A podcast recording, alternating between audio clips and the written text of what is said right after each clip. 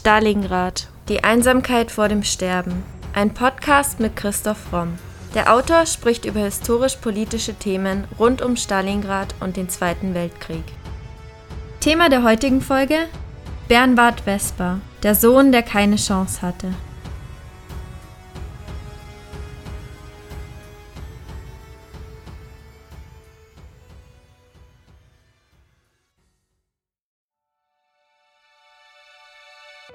Anfang März 1962 erhielt der 23-jährige Student Bernward Vesper in Tübingen ein Telegramm, in dem ihm mitgeteilt wurde, dass sein 80-jähriger Vater einen Schlaganfall erlitten habe. Vesper nahm sofort das nächste Flugzeug in seine norddeutsche Heimat. Mit dem Zug erreichte er den kleinen Ort Triangel westlich von Hannover. Zu Fuß ging er durch den Schnee zum elterlichen Gutshof, wo er seine Kindheit und Jugend verbracht hatte. Sein Vater Will Vesper lebte noch, aber durch den Schlaganfall war er teilweise gelähmt und nur noch halb bei Bewusstsein. Bernward setzte sich an sein Bett und weinte. Er hatte seit langem gewusst, dass dieser Augenblick kommen würde. Nun aber war er völlig hilflos. Der Vater war die alles überragende Gestalt in seinem Leben gewesen, und er konnte sich nicht vorstellen, wie es ohne ihn sein sollte. Will Vesper versuchte immer wieder vergeblich aufzustehen und in sein Arbeitszimmer zu gehen. Es zog ihn an seinen Schreibtisch. Im Dritten Reich war er ein gefeierter Schriftsteller gewesen und seine Bücher hatten hohe Auflagen erreicht. Nach dem Krieg galt er als Nazidichter und niemand mehr wollte seine Geschichten und Gedichte kaufen. Jetzt musste ihm Bernward feierlich versprechen, sich um sein Werk zu kümmern. Der Arzt konnte nichts mehr tun für Will Vesper. Er hatte Opium für ihn dagelassen, gegen die Schmerzen. Bernward tröpfelte einiges davon in den Mund seines Vaters, doch der spuckte es wieder aus, denn durch die Lähmung konnte er nicht mehr richtig schlucken. Die ganze Zeit war sein röchelnder Atem zu hören. Acht Tage lang saß Bernward am Sterbebett seines Vaters, ganz in Schwarz und mit einer Decke um die Schultern. So schreibt Alois Prinz in seinem Buch Rebellische Söhne, lieber Vater, bitte rede wieder mit mir, über die Beziehung von Bernward und Will Vesper. Das Verhältnis der beiden war ein Leben lang sehr angespannt. Doch war es auch schon in der Kindheit so schlimm wie hier dargestellt? Bernward Vesper wird am 1. August 1938 auf dem Familiengut Triangel im Kreis Gifhorn am Südrand der Lüneburger Heide geboren. Sein Vater war der Schriftsteller Will Vesper der wegen seiner volkhaft nationalen Gesinnung zeitweise eng mit dem Nationalsozialismus zusammenarbeitete und vorübergehend Gauobmann des NS-Reichsverbands deutscher Schriftsteller war. Bernhard Vespers Kindheit, die er später in seinem Romanessay Die Reise bruchstückhaft beschrieben hat, war geprägt von der furchteinflößenden und beherrschenden Persönlichkeit des Vaters, den er als eng, verbohrt, unbelehrbar und gestrig schilderte wie auch von der strengen, allwissenden Fürsorglichkeit seiner Mutter. Ein Beispiel für die hochproblematische Beziehung zwischen Vater und Sohn ist die eindrucksvolle Szene, in der Bernward nicht verhindern kann, dass sein Vater seinen geliebten Kater wegen Wilderns tötet. Zitat aus der Reise. Ich sprach nie mehr über Kater Moor. Einige Wochen später sagte ich, als ich mit Frau Wertmann im Auto über die Landstraße fuhr, ich habe meine Katze erschossen. Das ist nicht wahr, sagte sie. Du hast sie nicht selber erschossen. Doch, sagte ich. Ich konnte es nicht ertragen, dass andere es getan hatten. Er konnte es nicht ertragen, dass es sein Vater getan hat. Der Aufstand geschieht gegen diejenigen, die mich zur Sau gemacht haben. Es ist kein blinder Hass, kein Drang zurück ins Nirvana vor die Geburt. Aber die Rebellion gegen die 20 Jahre im Elternhaus gegen den Vater, die Manipulation, die Verführung, die Vergeudung der Jugend, der Begeisterung, des Elans, der Hoffnung, da ich begriffen habe, dass es einmalig, nicht wiederholbar ist. Ich weiß nicht, wann es dämmerte, aber ich weiß, dass es jetzt Tag ist und die Zeit der Klarstellung. Denn wie ich sind wir alle betrogen worden, um unsere Träume, um Liebe, Geist, Heiterkeit, ums Ficken, Hasch und Trip werden alle betrogen. Dieses Zitat stammt aus dem Romanfragment Die Reise, das einzige längere Buch, das Bernhard Vesper geschrieben hat. Und es gilt heute als eines der bedeutendsten Dokumente der 68er Generation. Der Roman ist in drei Ebenen aufgeteilt. Das erste ist eben die Rückblende in die Kindheit, die Beziehung zum Vater. Und das zutiefst Problematische an dieser Beziehung ist, dass die beiden sich eben nicht nur hassen, vor allem Bernward den Vater, sondern dass sie sich eben beide auch sehr lieben. Und dass das für Bernward unglaublich schwierig ist, sich von diesem Vater zu distanzieren und er das eigentlich bis zu seinem Tod nicht wirklich schafft. Und diese Vater-Sohn-Beziehung steht explizit für die Beziehung vieler Söhne zu ihren Tätervätern, da ja damals viele Väter eben aktiv in den Nationalsozialismus und die Kriegsverbrechen verstrickt waren. Und aus dem Hass gegen die Väter wurde eben fast immer auch ein Selbsthass, aus dem eben dann die Opfer auch wieder Täter wurden. Und explizit dafür steht natürlich die gesamte Geschichte der RAF, in der sich das dann auf die grausamste Art und Weise wiedergespiegelt hat. Die zweite Ebene des Romans ist die Realebene, die, die Jetztzeitebene und es ist die reale Reise von Dubrovnik nach Tübingen. Und die dritte Ebene ist eben die innere Reise, die Reise auf Drogen, der Trip, die Selbstfindung, die Reflexion im Rausch. Vesper geht in diesem Buch unheimlich hart mit sich ins Gericht. Er ist wirklich ein Schriftsteller der Generation, in der der Schriftsteller eben auch als Paper Fighting Man definiert wurde, als einer, der sich gnadenlos mit sich selber auseinandersetzt, gnadenlose Selbstanalyse betreibt. Es ist kein Entwicklungsroman, es ist über weite Strecken eine literarische Montage. Und das Tragische bei Vesper ist eben, dass er durch das Schreiben zwar sich selber und auch seine Mängel klar erkennt, aber dass er keine Lösung für sich findet, jedenfalls keine konstruktive, lebensfähige Lösung. Das liegt bestimmt nicht zuletzt an den Traumata von Vespers Kindheit, die er auch in der Reise beschreibt. Ich hatte Angst, wenn die Flugzeuge nachts über das Haus flogen. Langsame Maschinen in endlosen Geschwadern in großer Höhe, die einen drohenden, summenden Ton aussandten. Und ich kroch unter die Bettdecke, steckte die Finger in die Ohren. Ich weiß nicht, vielleicht kamen meine Eltern auch und sagten, der Führer wird uns beschützen. Er hieß Adolf Hitler, das wusste ich. Und als die ersten Evakuierten aus Berlin in die leeren Bodenkammern einzogen und uns das Lied beibrachten von dem großen Teddybär, der aß am Tag ein Wittlerbrot, am fünften Tage war er tot, verbot uns mein Vater es zu singen. Aber damit hatte es zu tun. Dadurch, dass der übermächtige, alles entscheidende und gestaltende Vater ebenfalls Autor ist, tritt im Falle Bernwards ein interessanter Aspekt seiner Opferschaft und Passivität hinzu. Macht und Ohnmacht. Täter und Opferschaft, Selbst- und Fremdbestimmung sind in Bernwards Elternhaus ganz stark an die Kategorie der Literatur bzw. des Schreibens gebunden. Zitat des Vaters Selbstverständlich haben wir das Recht zu lesen, was in deinem Zimmer liegt. Und solange du in diesem Hause bist, bestimme ich, was du liest und was du nicht liest. Es sind die Eltern bei Bernward, vor allem der Vater, die genau regulieren, was der Sohn sehen, hören und sagen darf und ihn damit zu einer passiven, den Taten anderer ausgelieferten Rolle verdammen. Besonders deutlich wird diese Ohnmachtserfahrung Bernwards in der folgenden Szene. Zitat aus der Reise. Es war an einem Abend im Juli, die Verandatür stand auf, ich saß in meinem Bett, die Nacht kam. Ich stand auf, ich teile die Vorhänge und sah hinaus in die schwarzen Schatten des Parks. Ich wollte etwas aufschreiben, ich wollte morgen, wenn ich es las, noch einmal diesen Augenblick erleben. Ich schrieb, es handelt sich um eine Sternennacht. Ich konnte das Heft kaum erkennen, ich schrieb es einfach blind hin. Ich sagte mir den Satz noch einmal laut vor. Ich merkte, wie erbärmlich er klang. Nichts von diesem Sommer, der den Atem anhielt.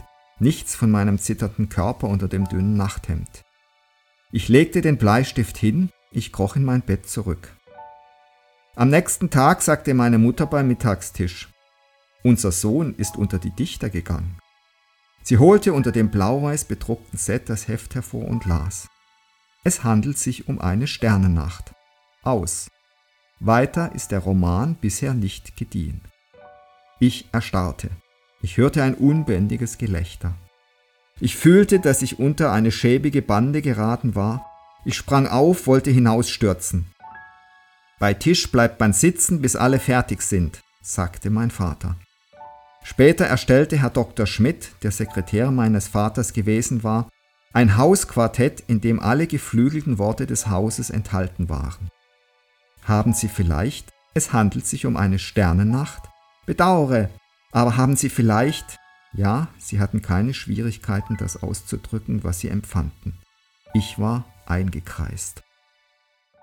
Auch in der Schule litt Vesper unter der Erziehungskultur der damaligen Zeit. Darüber schreibt er in der Reise Es waren Russen in der Stellmacherei, die mir Schiffchen schnitzten, auch Flugzeuge hinter Glas sah ich. Und im August des Jahres 1944, als der Himmel blau und klar war, die silbernen Geschwader der Feinde hoch in der Luft, von weißen Wölkchen der Flak umspielt. Luftkampf über der KDF-Stadt, und die Besucher wurden damit erfreut, dass ich wusste, wo der Truppenübungsplatz Era Lessin liegt. Eine Halbschwester war bei der HJ in Wittingen und zum sechsten erhielt ich die schwarze Fahne mit der Siegesrune und kam in die Dorfschule, wo wir am alten Lehrer Toke, der wieder in Dienst gestellt wurde, vorbeidefilierten und Heil Hitler sagten. Und ich bekam eine Eins.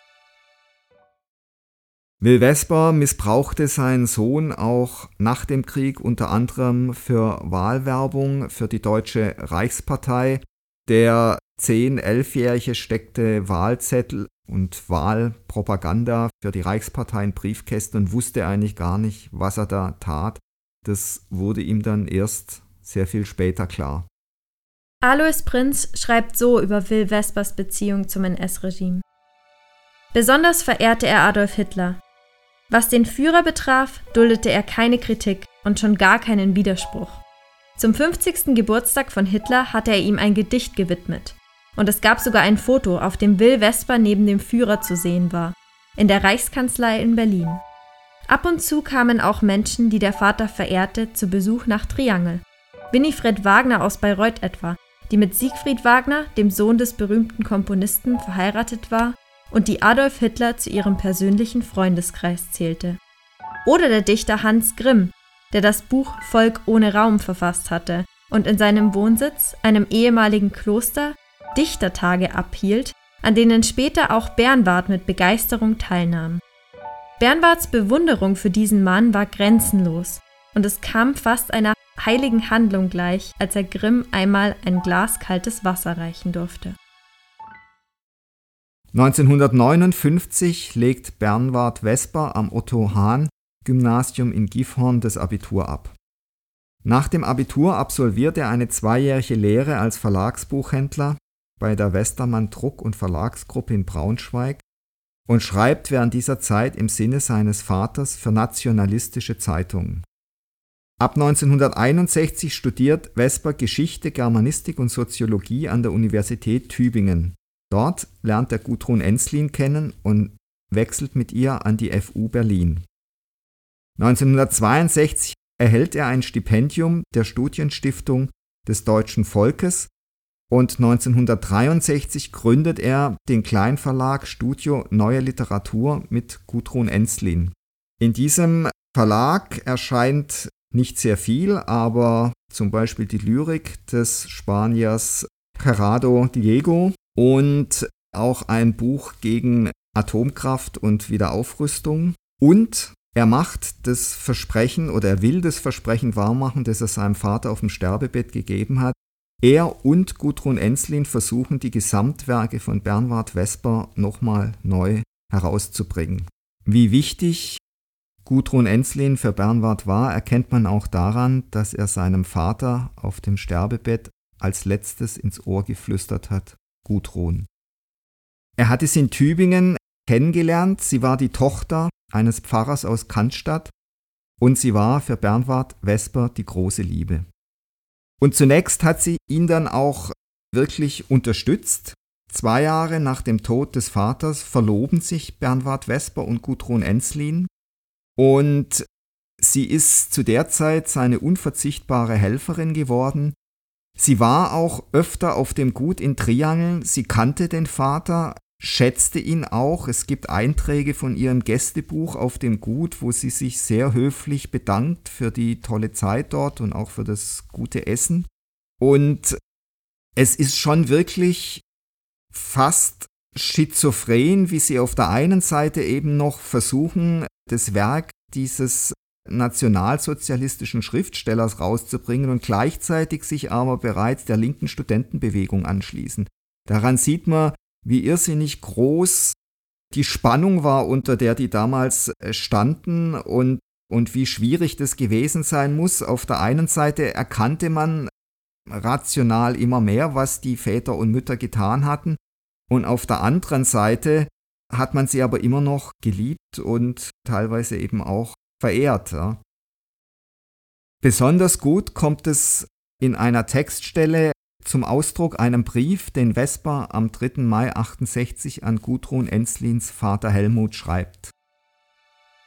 Wir können uns nicht vor der Generation, die dem Faschismus willig diente, die Formen unseres Kampfes gegen den Faschismus vorschreiben lassen. Die Verletzungen, die wir dabei empfangen, gehen euch nichts an. 1967 kommt Felix Enslin zur Welt. Er ist der Sohn von Enslin und Vesper. Kurz darauf trennt sich Enslin von Vesper.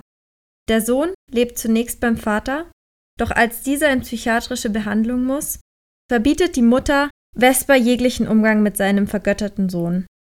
Felix Enslin kommt zu Pflegeeltern. Enslin ist während dieser Zeit schon mit Andreas Bader liiert. Die beiden zünden 1968 in Frankfurt ein Kaufhaus an, um gegen den Vietnamkrieg zu protestieren. Das ist der Beginn ihrer geteilten, gewaltsamen linken Radikalität. Die Gewalt der Elterngeneration geht hier über auf die Kinder, auf die Söhne und auf die Töchter und hat dann eben in der RAF ein trauriges und auch tragisches Ventil gefunden.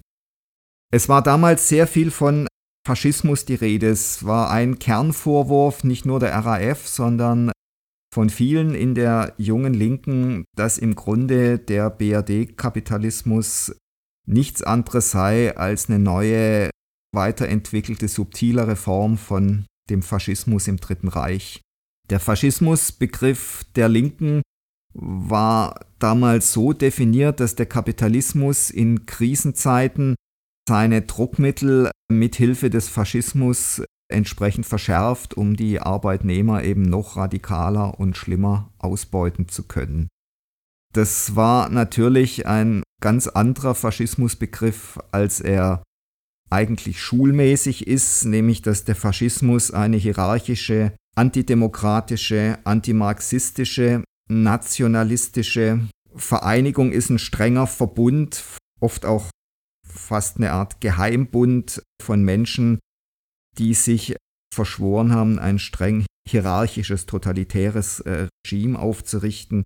Und häufig ist natürlich der Faschismus dann auch an Rassismus gekoppelt.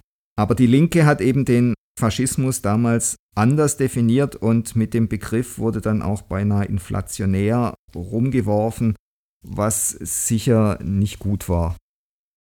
Weder Enslin noch Vesper können sich aus dieser Gewaltspirale lösen, während Enslin und Bader und andere der RAF das in Realität umsetzen, in gewaltsames Handeln, versucht Vesper seinen Hass literarisch zu verarbeiten. Und natürlich stößt hier auch die Forderung der damaligen Kulturszene, dass Schriftsteller eben nicht nur schreiben, sondern dann auch handeln sollen an fragwürdige Grenzen, weil genau das hat Enslin, Bader und andere dann eben getan. Sie haben dann gehandelt, sie haben das in Realität umgesetzt und diese Realität war doch ziemlich traurig. Vesper verstrickt sich immer mehr in gnadenlose Selbstanalyse, Selbstreflexion. Er analysiert sehr scharfsinnig seine Problematik, auch seine psychischen Defizite, auch seine vergebliche Hassliebe mit dem Vater, auch die vergebliche Hassliebe, die sich ja dann widerspiegelt mit Gudrun. Und er findet für sich eigentlich nur einen Ausweg und der heißt Drogen. Er fängt an, immer exzessiver Drogen zu nehmen und erfährt dort dann zumindest Momente der Befreiung, der Freiheit. Natürlich ist es nicht ungefährlich, also er nimmt hauptsächlich LSD und seine Ärzte, sobald er dann mit Ärzten in Berührung kommt, also spätestens dann, als er Wahnvorstellungen hat und dann auch eingeliefert wird, zunächst nach Haar in München und später dann nach Hamburg-Eppendorf. Seine Ärzte warnen ihn eindringlich vor diesen Drogen, aber er sagt dann nur, Schuld an meinem Zustand sind nicht die Drogen, sondern die gesellschaftlichen Verhältnisse. Und wenn jemand auf Drogen ausflippt, dann ist in Wirklichkeit sind dann die schlechten gesellschaftlichen äh, Verhältnisse daran schuld. Im Drogenrausch verteufelt Vespa auch oft seine Mitmenschen. So schreibt er zum Beispiel in der Reise Und in der Kommune 1 lag ich auf dem Rücken, sank tief unter das grüne Wasser, als die Nacht kam. Die Fenster noch rötlich, Fritz Teufel saß in Moabit, die anderen am Tisch. Gudrun, Schmitz und auch Ruth tanzte in Gestalt des Teufels mit brennenden Haaren. Mein Grab aber war aus weißem Marmor. Der Boden sank wie ein Fahrstuhl und Gudrun saß am Rand des Brunnens und versuchte mit mir zu sprechen. Aber ich war längst Isabella in der Kathedrale von Granada.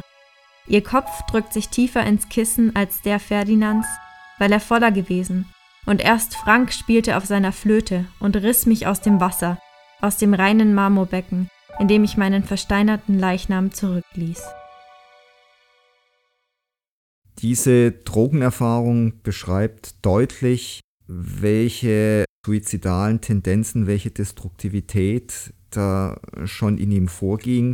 In der Realität musste er sich auch immer mehr mit der inzwischen untergetauchten Gudrun Enslin wegen seinem Sohn auseinandersetzen. Sie hat ihm den Sohn, als er dann in psychiatrische Behandlung musste, rigoros wegnehmen lassen. Der Sohn kam dann zu Pflegeeltern und sie hat auch darauf bestanden, dass er ihn so wenig wie möglich sieht. Das alles hat ihn sicher auch dazu gebracht, dass er dann erstmal als Arbeitstitel für den Roman Hass gewählt hat und es erst später dann die Reise wurde. Und es gibt auch einen ziemlich unbarmherzigen Briefwechsel nach der Trennung zwischen Enslin und ihm, wo man eben auch merkt, welche Hassgefühle, welche Bitterkeit, welche Enttäuschung da da war auf beiden Seiten, auch welche Härte. Und Vesper war dieser Art von Auseinandersetzung in keinster Form gewachsen. Er war da viel zu labil und viel zu sensibel dafür. Er musste gleichzeitig ja auch immer wieder ums finanzielle Überleben kämpfen. Sein Verlag, der sich nach außen, sagen wir eher links gegeben hat, hat ihm eigentlich ziemlich rigoros finanzielle Unterstützung verweigert, so dass er eben auch finanziell wirklich in großen Nöten war, teilweise nicht mal eine Wohnung hatte. Und das alles führte dann schließlich eben zu seinem Zusammenbruch. Er hat dann in einer Wahnvorstellung eine Wohnung zertrümmert und ist dann eben das erste Mal eingewiesen worden, hat dann eben in der Psychiatrie an seinem Roman weitergearbeitet, hat dort dann auch irgendwann festgestellt, dass sein Leben in zwei Teile zerfällt, in den Teil vor dem Tod seines Vaters und den danach und inwieweit sich sein destruktives Verhältnis zum Vater sich dann wieder im destruktiven Verhältnis zu Gudrun Ensling gespiegelt hat, bin ich mir nicht ganz sicher, inwieweit er das selber reflektieren konnte. Beschrieben hat er es jedenfalls schon sehr detailliert. Bernward Vesper blieb ein Leben lang von seinen eigenen Dämonen unerlöst. Ich weiß überhaupt nicht, ob ich jemals wieder einen Text schreiben kann, der ein anderes Thema hat als dies. Erinnerung, Traum, momentane Wahrnehmung. Mein Gehirn ist völlig untauglich geworden. Gedanken zu isolieren und so abgegrenzt hinzuschreiben, nicht einmal zum dringend notwendigen Geldverdienen. Ich fiel mit vielen unsichtbaren Personen in eine Kugel eingeschlossen.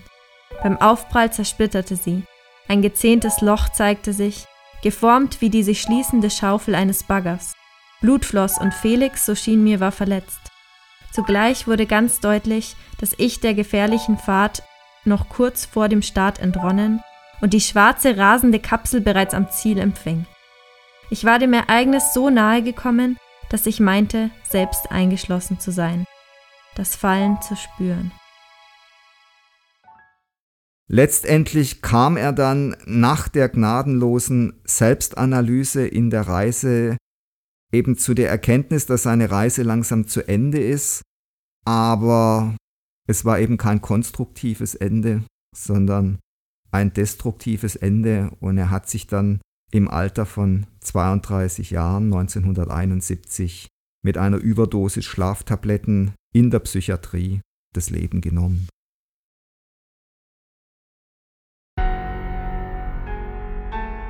Das war Folge 90 unseres Podcasts Stalingrad, die Einsamkeit vor dem Sterben. Vielen Dank fürs Zuhören. Wenn euch unser Podcast gefällt, würden wir uns sehr freuen, wenn ihr uns mit dem Kauf unserer Bücher unterstützt. Neben dem Historienroman Stalingrad, Die Einsamkeit vor dem Sterben, ist auch die Gesellschafts- und Mediensatire Das Albtraumschiff, Odyssee eines Drehbuchautors im Primero Verlag erschienen. Wie viele tausend Stalingrad-Zuhörer bereits bestätigen, es lohnt sich. Bei Fragen, Anregungen oder Kommentaren zu unseren Podcast-Folgen schreibt uns gerne auf Instagram unter primero-verlag oder per Mail an primero.primeroverlag.de.